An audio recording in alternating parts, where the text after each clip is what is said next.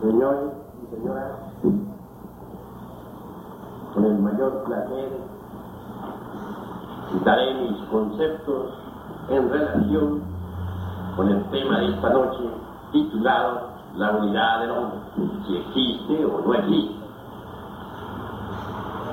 En realidad de verdad, tengo que afirmar en forma enfática que el hombre en sí mismo es algo que todavía debemos crear. Esto quiere decir que el hombre no existe. Algunos pocos hombres existirán sobre la faz de la tierra, pero no todos los humanoides intelectuales que viven sobre la faz de la tierra son hombres. He venido esta noche a colocarlos en el campo de la más cruda realidad.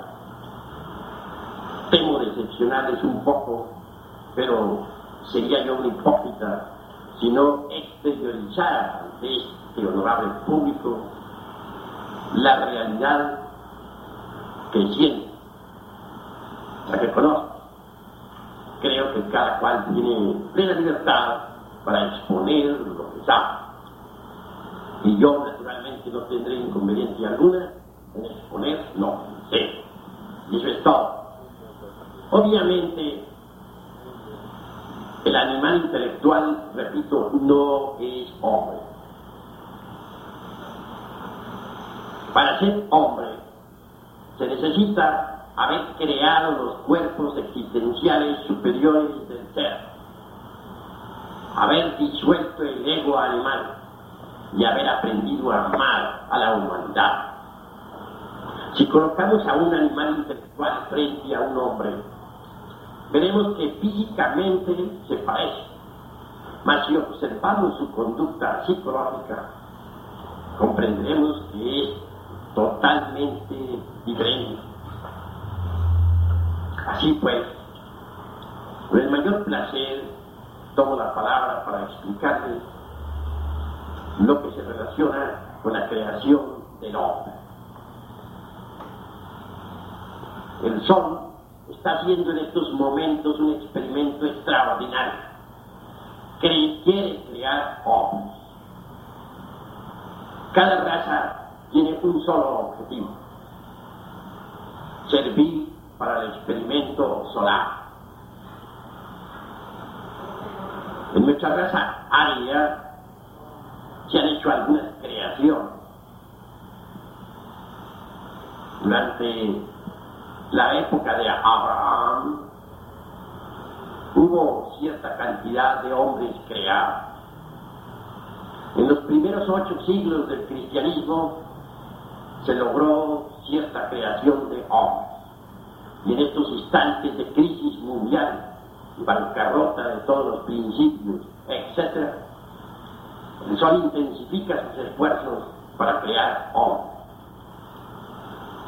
Incuestionablemente, el sol ha colocado, ha depositado en nuestras glándulas sexuales los gérmenes para el hombre. Estos pueden desarrollarse o perderse definitivamente. No podemos garantizar que se desarrollen. Ciertamente solamente podrían desarrollarse si nosotros cooperáramos con el sol.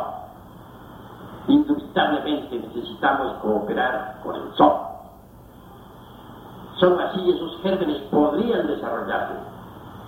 Esto significa que solo así podría crearse el hombre dentro de nosotros, en la misma forma que la mariposa se crea dentro de la crisálida.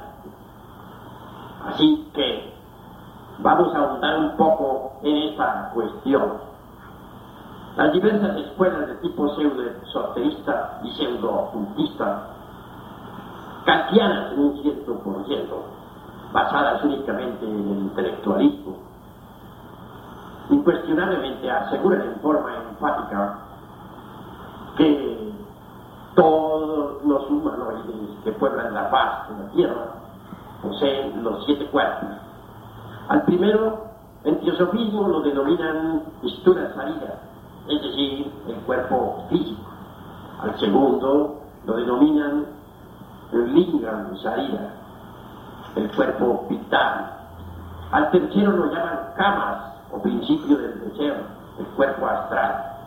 Al cuarto lo denominan manas inferior o mente concreta, el cuerpo mental. Al quinto lo denominan cuerpo causal o cuerpo de la voluntad consciente. Al sexto lo denominan buddhi, la conciencia superlativa y trascendental del ser. Al séptimo, atma, el inefable. Más allá de estos siete principios, como ya sabemos, se coloca al demiurgo, arquitecto del universo, al hombre. Bien, cuando uno desarrolla definitivamente la mente interior, descubre que tal concepto teosofista, etc., está equivocado. Ante todo, debo decirles en forma enfática que poseemos tres mentes. A la primera la denominaríamos mente sensual. Esta elabora sus conceptos de contenido con los datos aportados por los cinco sentidos. Es obvio que esta mente no puede saber nada sobre la verdad, sobre lo real, sobre lo divinal, pues se limita exclusivamente a elaborar conceptos basados en las percepciones sensoriales externas. Ya don Manuel Kant, el filósofo de Königsberg, demostró en su obra titulada La crítica de la razón pura que la mente intelectual, es decir, la mente sensual, no puede saber en realidad de verdad nada sobre la verdad, sobre Dios, sobre lo divinal, sobre los misterios de la vida y de la muerte, etcétera, etcétera, etcétera.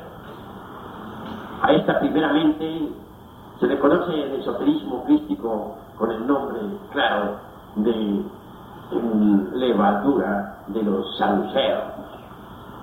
Más allá tenemos la mente intermedia. Indubitablemente la mente intermedia contiene en sí misma las creencias religiosas. No nos pronunciamos en modo alguno contra las creencias religiosas, puesto que cada cual es muy libre de creer en lo que quiera. Sería cruel que nosotros nos pronunciáramos contra las creencias. Además, las religiones son perlas preciosas engarzadas en el hilo de oro de la divinidad. Únicamente enfatizamos la idea de que en la mente intermedia están depositadas las creencias. Obviamente, las gentes que se contentan exclusivamente con sus creencias no trabajan sobre sí mismas y por lo tanto están incapacitadas para una transformación radical. Asisten a sus cultos, etcétera, con mucha fe, con mucha devoción, pero no trabajan sobre sí mismos. Jesús en Cristo advierte diciendo, cuidados de la levadura de los saduceos, es decir, de los materialistas, y la levadura de los fariseos, es decir, de las gentes que tienen hermosas creencias, que estudian bellas doctrinas, que pertenecen a muy respetables instituciones, pero que en modo alguno trabajan sobre sí mismas para lograr un cambio radical psicológico. Mucho más allá de la mente intermedia está la mente interior. Obviamente, ni la mente sensual, ni tampoco la mente intermedia pueden conducirnos a lo real. Es decir, Debemos cuidarnos de las doctrinas de los saduceos, materialistas, y de, las, doctrinas de los fariseos. Necesitamos abrir la mente interior. Y esto solamente es posible disolviendo el ego animal. Cuando la mente interior se abre, entonces se produce la iluminación. Indubitablemente, y es cierto y de toda verdad, la mente interior solamente funciona con los datos de la conciencia superlativa y trascendental del ser. Por eso es que la mente interior conoce, sabe por experiencia directa, está debidamente iluminada. Cuando uno ha abierto la mente interior, incuestionablemente puede verificar por sí mismo la cruda realidad de que el hombre, en el sentido general de la palabra, todavía no existe, es algo que hay que crear. En tanto no haya uno abierto la mente interior, se contentará con afirmaciones o negaciones, con tesis o con antítesis, pero no tendrá una experiencia directa sobre el hombre. Existen hermosas teorías dignas de respeto, pero eso no es la verdad. La verdad es lo desconocido de momento en momento, de instante en instante. En tanto no haya uno experimentado la verdad, indubitablemente permanece en estado subjetivo, inconsciente. Jesús el Cristo dijo, conoced la verdad y ella os hará libre. el, mundo está lleno de teorías, de escuelas, de sectas, pero muy pocos son los que han experimentado eso que es lo real, eso que es la verdad, eso que está más allá del cuerpo, de los afectos y de la mente. La verdad no es cuestión de ideas. La idea que uno pueda tener sobre la verdad, por muy respetable que sea, no es la verdad. La verdad no es cuestión de opiniones. Las opiniones que uno pueda tener sobre la verdad no son la verdad. La verdad no es cuestión de concepto cualquier concepto, por muy sabio que nosotros tengamos sobre la verdad, no es la verdad. La verdad no es cuestión de componenda, de asociación, de política. La verdad es cuestión de experimentación directa, como cuando uno mete el dedo y se quema en la lumbre. Y que solo abriendo la mente interior podemos descubrir la verdad experimentarla por sí mismos, no a través de conceptos o de opiniones como se cree siempre, directamente. Ahora bien, cuando uno ha abierto la mente interior, puede aprehender cualquier fenómeno de la naturaleza en forma íntegra, total. Normalmente las gentes no pueden capturar la realidad de los fenómenos naturales investigan, sí, mucho, estudian, ¿verdad? Pero eso no es en modo alguno haber experimentado la verdad de ningún fenómeno. Para experimentar la verdad de cualquier fenómeno se necesita inevitablemente haber despertado la conciencia.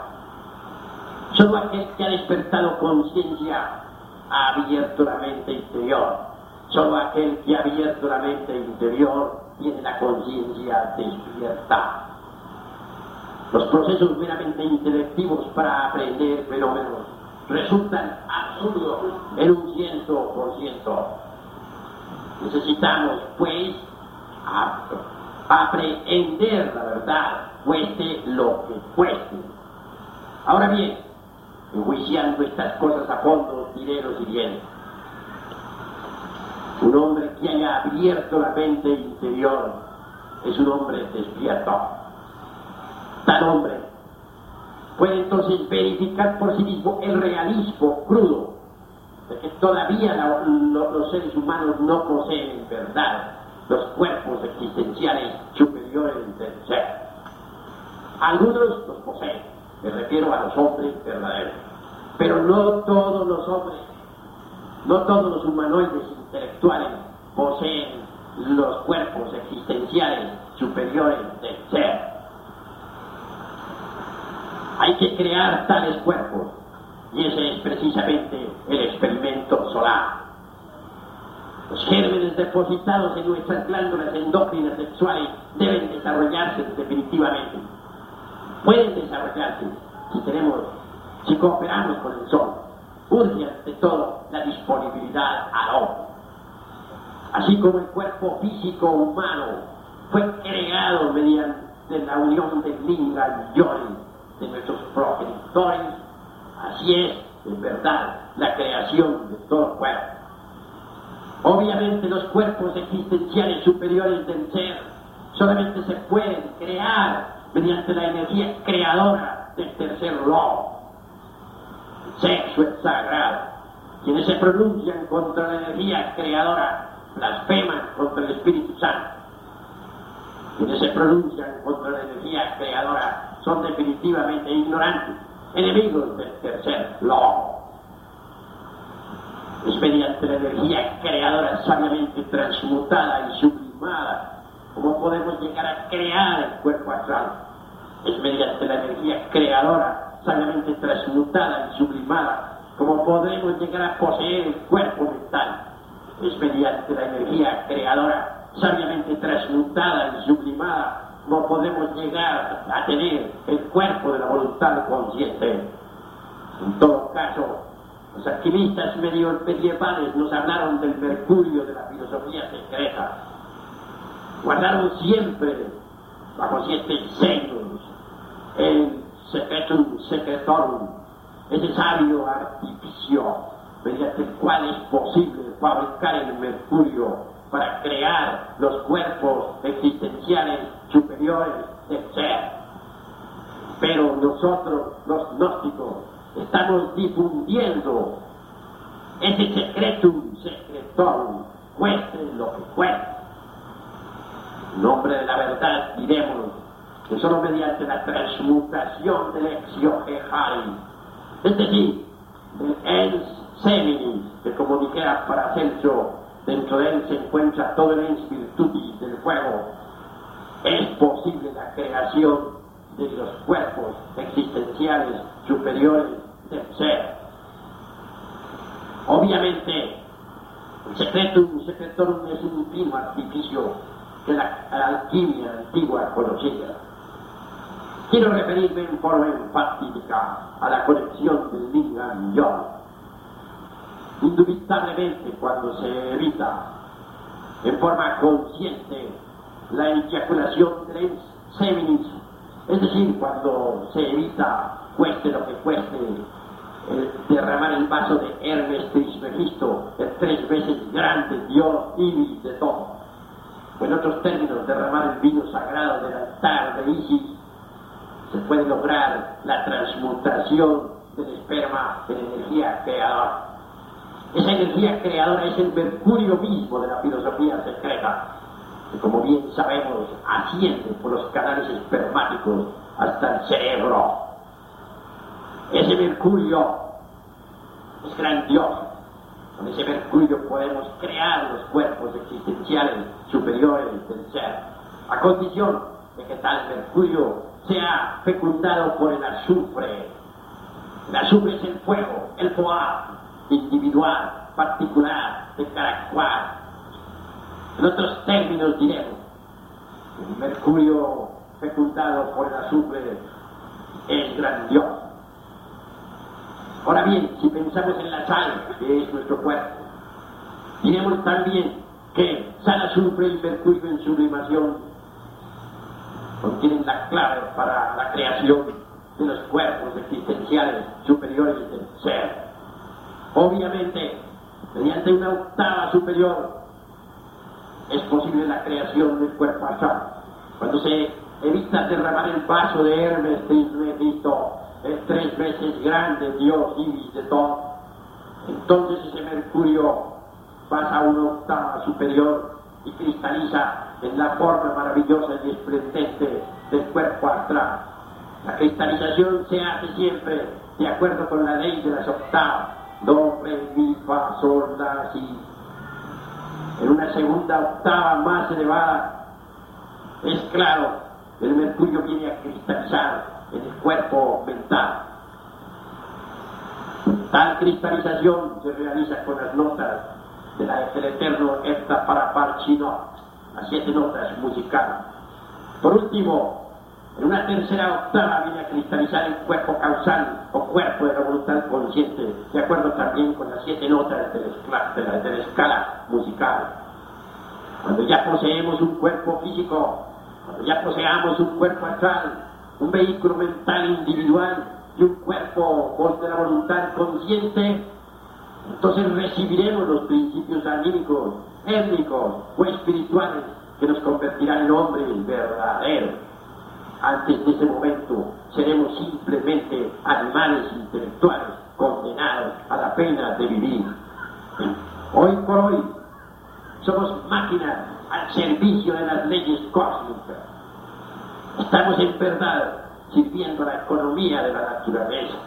Cada uno de nosotros capta determinados tipos y subtipos de energía cósmica y los transforma automáticamente para luego retransmitirlos a las capas anteriores del organismo planetario en que vivimos. Así es que la Tierra, la naturaleza, nos necesita. Estamos al servicio de la naturaleza. Pero el Logos, con su sabiduría, ha depositado además los gérmenes para el hombre. Están depositados en nuestras glándulas endócrinas sexuales. Necesitamos que se desarrollen para crear al hombre. Este ensayo solar es difícil. Cuando una raza se vuelve definitivamente lunar, ya no, cuando se vuelve mecanicista, entonces ya no sirve para el experimento solar. En este caso, el lobo la destruye y crea una nueva para su experimento. Él quiere sacar una buena cosecha de hombres solares. Él ha creado esta delgada y fina capa de la vida orgánica sobre la superficie del mundo, pero desea también una cosecha bien merecida de hombres solares, de hombres auténticos, que se asimilen de verdad la inteligencia solar. Desgraciadamente, y tengo que hablarlo aquí ante ustedes, en estos tiempos de crisis mundial, la humanidad se ha vuelto terriblemente mecanicista en un ciento por ciento. Ya no quiere cooperar con el sol.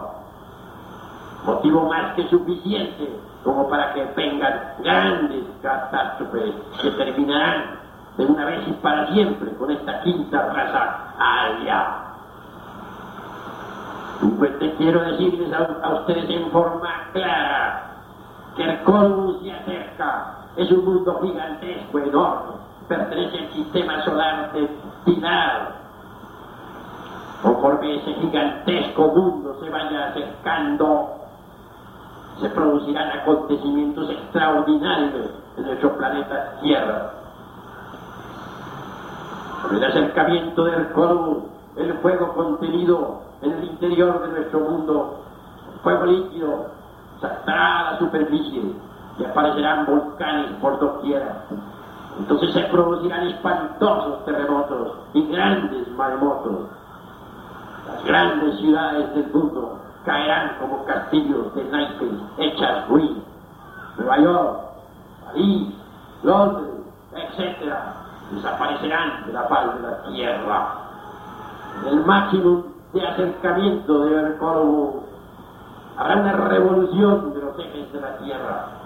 Los mares cambiarán de hecho y perecerá todo aquello que tenga vida.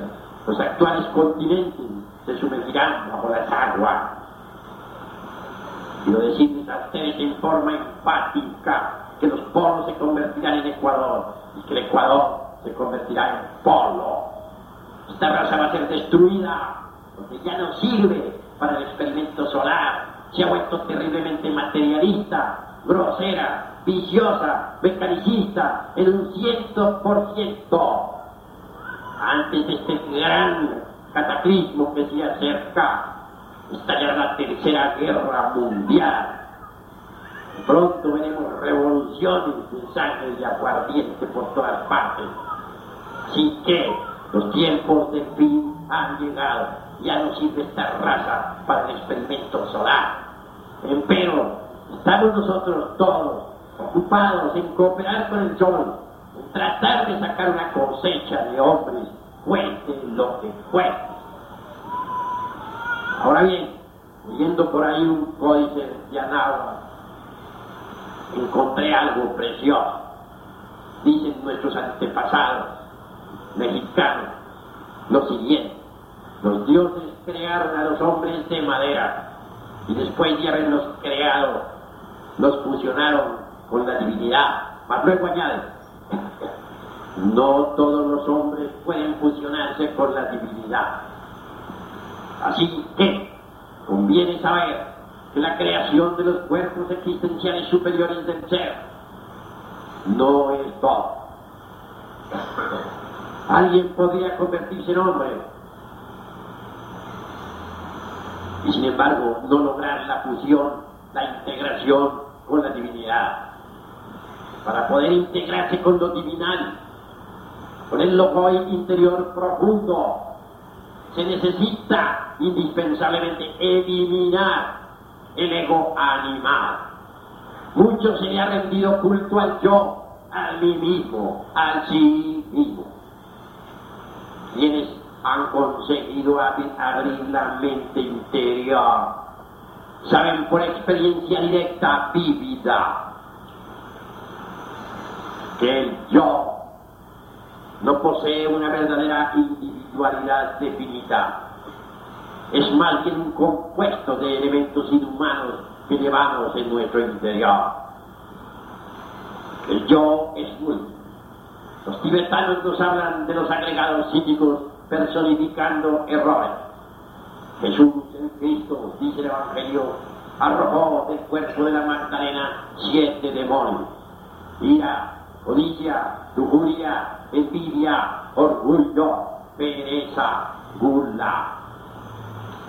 Estos siete son cabeza de legión, porque como dijera Virgilio, el poeta de Mantua, en la Eneida, aunque tuviéramos mil bocas para hablar y para dar de acero, no alcanzaríamos a enumerar todos nuestros defectos cabalmente.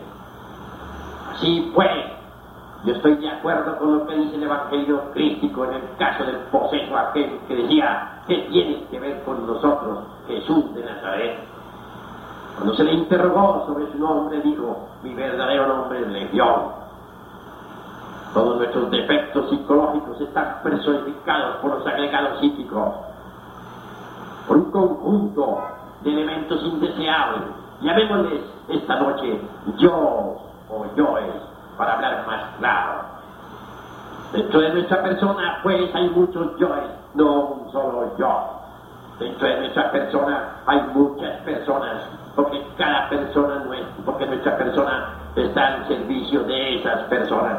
Esos yoes son personas que viven dentro de nuestra persona. Ira, codicia, lujuria, etcétera, etcétera, etcétera. ¿Cómo puede haber unicidad dentro del pobre animal intelectual equivocadamente llamado hombre cuando dentro vive toda una legión de yoes que riñen entre sí? Ahora nos explicaremos por qué estamos llenos de tremendas contradicciones psicológicas. Yo quiero comer, dice el yo del estómago. Interviene el yo del movimiento, diciendo, no, comer no, prefiero sentarme a leer un rato el periódico. Un tercero entra en discordia diciendo, no, qué periódico ni qué comida, está muy temprano, voy a la casa de mi amigo fulano de tal. Vean ustedes qué contradicciones psicológicas llevamos en nuestro interior. ¿Cuál es la unidad así llamado hombre? Ahora bien, ¿por qué se insulta al hombre? No insulto al hombre, no. El hombre verdadero hay que crearlo. El hombre auténtico sí tiene unidad, es íntegro, total. pero el animal intelectual no es el hombre. Por lo tanto, no tiene verdadera unidad. Todos estos yoes riñen entre sí, se combaten por la supremacía, cuando uno de, ellos quiere, imponerse, quiere imponerse, lucha hasta lograrlo, luego es desplazado totalmente. Así que cada uno de nosotros es una marioneta movida por hilos invisibles. Cada uno de nosotros es un robot controlado por múltiples yoes. Esto lo puede evidenciar todo aquel que haya abierto la mente interior, todo aquel que haya despertado conciencia. No podría refutarse esto basado, basado meramente en creencias o en sofismas de distracción o en respetables volúmenes o en conceptos intelectuales de cualquier especie que estos fuesen. Se necesita haber despertado la conciencia para poder hablar. En tanto uno no haya despertado la conciencia, no hace sino repetir lo que otros dicen, decir lo que otros dicen, pero no tiene verdadera autoridad para enseñar a nadie. Así que al hablar esta noche lo hago con gran énfasis. Siento en mi corazón el deseo de decir que somos una multiplicidad, que todavía no poseemos la verdadera unidad del ser. Hay necesidad de desintegrar todos esos yoes que en nuestro interior cargamos. En otros términos diré, hay necesidad de eliminar nuestros errores, nuestros defectos psicológicos. La conciencia desgraciadamente está embotellada, enfrascada, embutida entre todos esos yoes defectos que en nuestra psiquis cargamos. Ahora nos explicaremos por qué tenemos la conciencia dormida. Desgraciadamente todo el mundo sueña que está despierto. Si tuviéramos la conciencia despierta, podríamos ver, oír, tocar y palpar las grandes realidades de los mundos superiores. Desgraciadamente dormí. Los cuatro evangelios insisten en la necesidad de despertar, pero no enseñan la técnica, no dicen cómo. obviamente necesitamos disolver el yo de la psicología. Solo así podrá lograrse el despertar de la conciencia. En todo caso se necesita de una didáctica, de una técnica psicológica, si se quiere lograr la disolución de los diversos elementos inhumanos que en nuestro interior cargamos. La vida práctica es realmente el gimnasio psicológico donde podemos autodescubrirnos en relación con nuestros amigos, en relación con nuestros hermanos, en relación con los compañeros de trabajo, en la calle, en la casa, etcétera, etcétera, etcétera. Los defectos que llevamos escondidos afloran espontáneamente. Y si estamos alertas y vigilantes, como el vigía en época de guerra, entonces los vemos. Defecto descubierto debe ser enjuiciado a través de la meditación profunda del ser. Solo mediante una debida comprensión podemos lograr pasar más allá. Primero hay que descubrir nuestros defectos psicológicos. Segundo hay que comprenderlos en todos los niveles de la mente. Tercero hay que desintegrarlo. Si nosotros comprendiéramos exclusivamente tal o cual defecto psicológico personificado por tal o cual yo, o agregado psíquico, como se dice en, en el Tíbet, y no lo elimináramos o desintegráramos, entonces este continuaría indubitablemente existiendo a nuestro alrededor como demonio tentador, aguardando el instante preciso para acomodarse en los cinco cilindros de la máquina orgánica. El cuchillo de la conciencia puede separar a cualquier yo defecto, pero no puede desintegrarlo.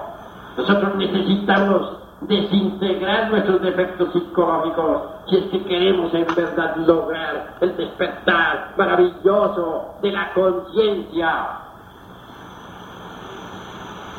La mente por sí sola no puede alterar fundamentalmente ningún defecto psicológico. Ella puede pasarlo de un nivel a otro del entendimiento. Ella puede justificarlo o puede condenarlo, pero jamás podría alterarlo radicalmente. Necesitamos de un poder que sea superior a la mente, de un poder que sea capaz de desintegrar realmente cualquier defecto psicológico. Cuando hemos, cuando hemos comprendido, ¿verdad?, cualquier defecto descubierto, entonces estamos preparados para su desintegración.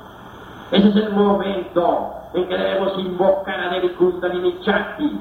Solo ella, la madre cósmica. Solo ella, la cobra sagrada de los antiguos misterios. Solo ella podrá reducir a polvareda cósmica cualquier defecto psicológico.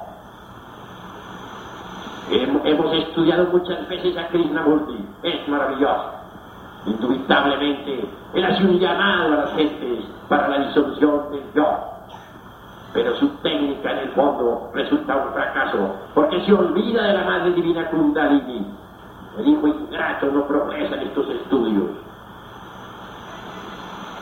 Uno tiene que aprender a a amar a su divina madre cósmica. Yogananda habla claramente de la madre cósmica divinal. Su enseña que cada uno de nosotros tiene su madre cósmica particular. Esta es una variante de nuestro propio ser, pero derivado. Ella es lo que es, lo que siempre ha sido y lo que siempre será. Ella es la serpiente ígnea de nuestros mágicos poderes, que debe salir de entre el chakra coxígeo, ascender por la médula espinal hasta el cerebro. Así pues, desintegrar los elementos indeseables que en nuestro interior cargamos es indispensable si queremos conseguir la unión con lo divinal. Así nosotros únicamente creáramos los cuerpos existenciales superiores del ser y no elimináramos los elementos indeseables que constituyen el ego, indubitablemente nos convertiríamos en Hanashmusen con doble centro de gravedad. Ahora se explicarán ustedes por qué ha existido en el mundo siempre una gran cosecha de Hanashmusen. Se hace indispensable, urgente, inaplazable disolver el ego animal. Solo así el que haya creado los cuerpos existenciales superiores del ser, es decir, aquel que se haya convertido en hombre de verdad, podrá lograr la fusión con la divinidad. Nos faltaría un tercer factor sin el cual no es posible avanzar en la senda que conduce a la liberación final. Quiero referirme al sacrificio por la humanidad. Es decir, quien ha visto la luz debe levantar la antorcha bien en alto para iluminar el camino de otro. Eso es amor, sacrificio. Necesitamos subir al ara del supremo sacrificio por la humanidad y enseñar el camino verdadero que conducirá a la liberación final. Antes que meternos 50.000 teorías en la cabeza, es conveniente estudiar, estudiar a fondo la sabiduría de la serpiente. No bastaría únicamente desarrollar el kundalini como nos enseña la yoga y. Necesitamos ser devorados por la serpiente. Necesitamos convertirnos en serpientes. Cuando los cuerpos existenciales superiores del ser han sido creados, pueden ser transmutados en vehículos de oro puro. Así lo enseñan los textos de alquimia. No podría convertirse el cuerpo astral en un cuerpo de oro puro si no elimináramos el mercurio seco, es decir, los elementos indeseables que en tal vehículo llevamos. No podría en modo alguno convertirse el cuerpo mental en un vehículo de oro puro de la mejor calidad si antes no elimináramos de nuestra mente todos los elementos indeseables que en nuestro interior cargamos. No podríamos convertirse el cuerpo causal en un cuerpo de oro si no elimináramos de tal vehículo los elementos indeseables que en nuestro interior cargamos. Cuando los cuerpos que hemos creado se convierten en vehículos de oro, son devorados por la serpiente y entonces nos convertimos en serpientes. Botán dice, yo entré por el agujero de la sierpe y llegué al interior del mundo el agujero estaba lleno de serpientes. Pude entrar por allí porque yo también era una serpiente. Nadie podría gozar de todos los poderes psíquicos que corresponden al Kundalini si antes no ha sido devorado por la serpiente. Por último, a la serpiente debe tragársela el águila. Cuando la serpiente es devorada por el, devorada por el águila, que es el logos interior profundo, entonces sí, conseguimos lo que hemos planteado esta noche aquí, en esta respetable sala, y ante gente que está interesada por la sabiduría y el amor. Conseguiremos, digo, la verdadera unidad del hombre. Eso es todo. Paz invencial.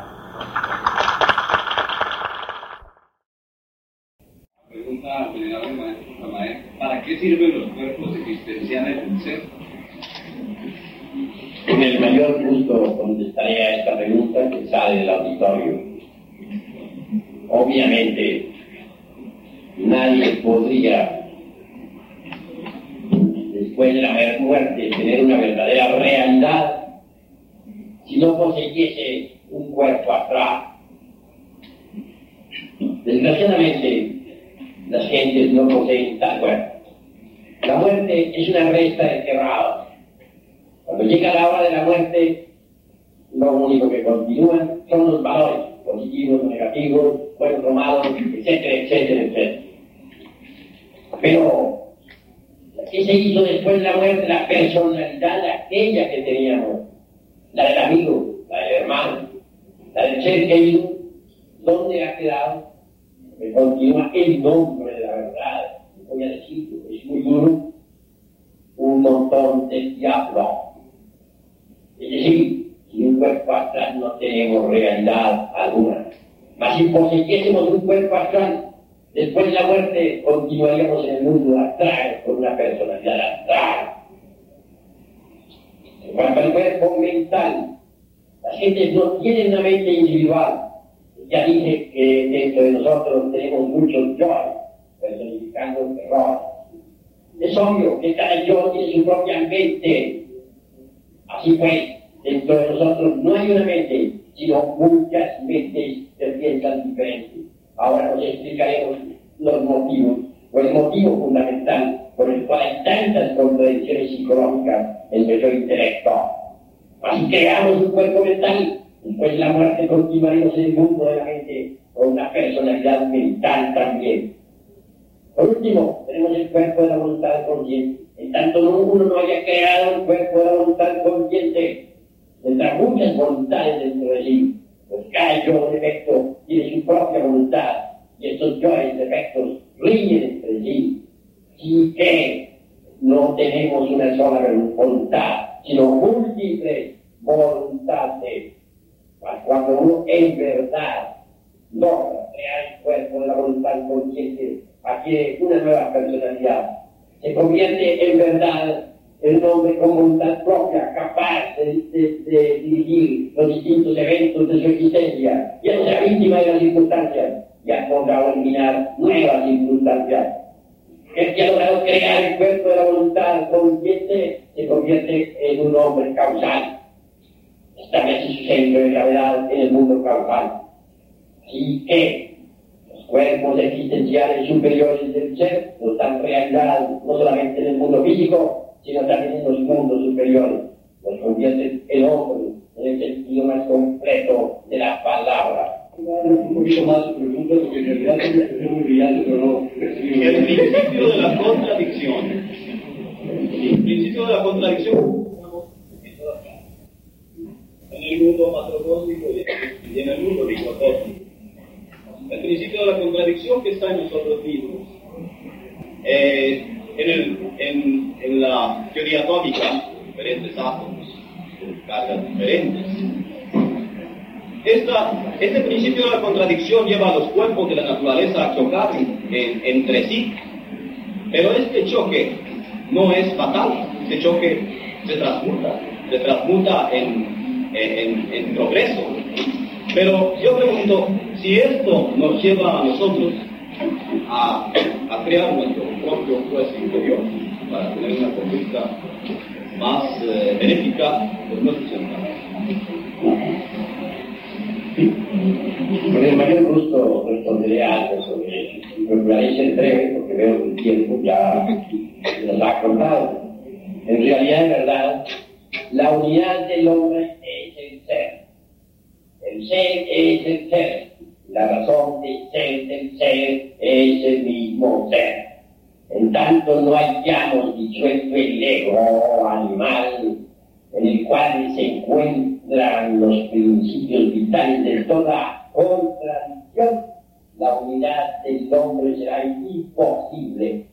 Solamente muriendo en sí mismo, hablo desde el punto de vista psicológico, podrá realmente encarnar en nosotros el ser.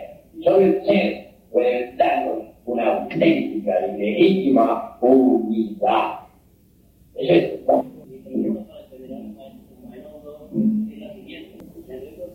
no se y realmente existen diferentes caminos y puertas que nos conduzcan a una verdadera realidad. Con el mayor gusto contestaré esta pregunta que sale del auditorio. Jesús el Cristo dijo, angosta es la puerta y estrecho el camino que nos conduce a la luz, y muy pocos son los que lo han. Desafortunadamente todo el mundo cree que ya está en el camino, lo cual es falso. Incuestionablemente, nosotros salimos del Edén por la puerta del sexo, solo por esa puerta podemos volver al Edén. El Edén es el mismo sexo, no hay otro camino. Si les quieran volarse los muros del Edén, están muy equivocados. La guarda del abismo y la muerte se hunde. Eso es todo. He dicho.